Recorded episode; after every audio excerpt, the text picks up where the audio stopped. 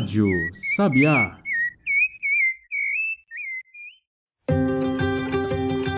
A viagem da gota de água. Era uma vez uma gota de água de um rio. Ela tinha um sonho. Queria voar. Mas como poderia voar se, pelo que sabia, rio não voa? Ela corria. Corria muito. Gostava de correr. Água do rio corre montanha abaixo, um verdadeiro toboágua. Dava beijo nas pedras, fazia carinho nos peixes e acenava para a lua. Ai, a lua. Ela queria voar, queria muito. Um dia, a gota encontrou o senhor Boto Rosa, o sábio. Senhor Boto, eu quero voar. Como posso fazer? Ele respondeu batendo as nadadeiras. Corra para o mar. Um mar?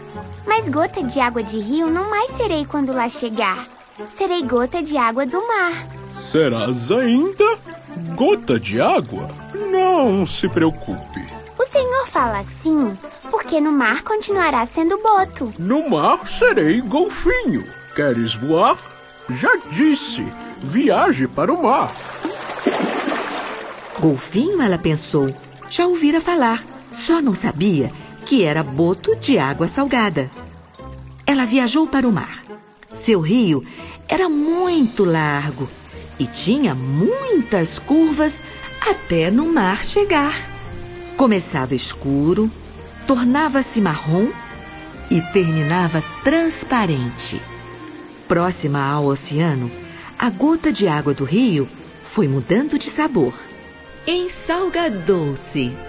Tornou-se gota de água do mar. O oceano era imenso e muito mais profundo que o rio. Lá embaixo, o breu era completo. Não se via criatura alguma.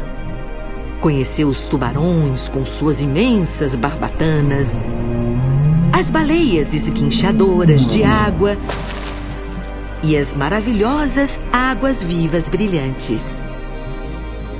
Sem saber o que fazer para voar, gritou para a lua: Que faço agora? Quero voar!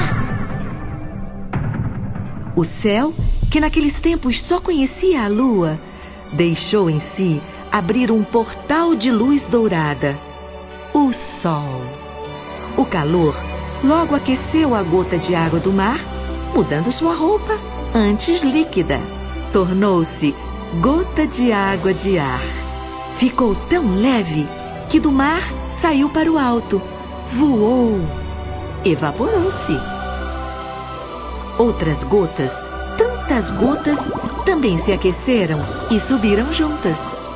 Aos poucos, juntaram-se todas tão próximas, unidas, tornaram-se nuvem, gotas de água de nuvem.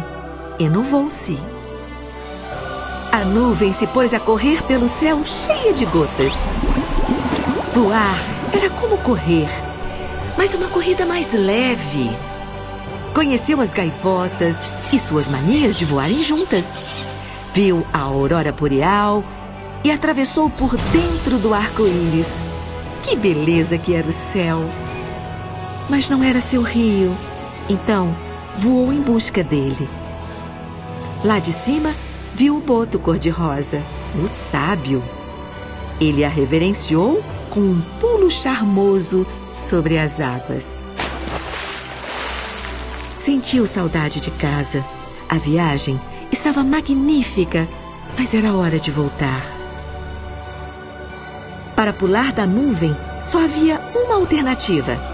Precisava mudar novamente sua roupagem e transformar-se em gota de água de chuva. Enchuvou-se. Pendeu sobre o céu em um voo rasante de perder o fôlego. De volta ao rio. Era gota de água de rio. Enriou-se novamente. Uma viagem, um ciclo, e ela era ainda gota de água. Não havia com o que se preocupar.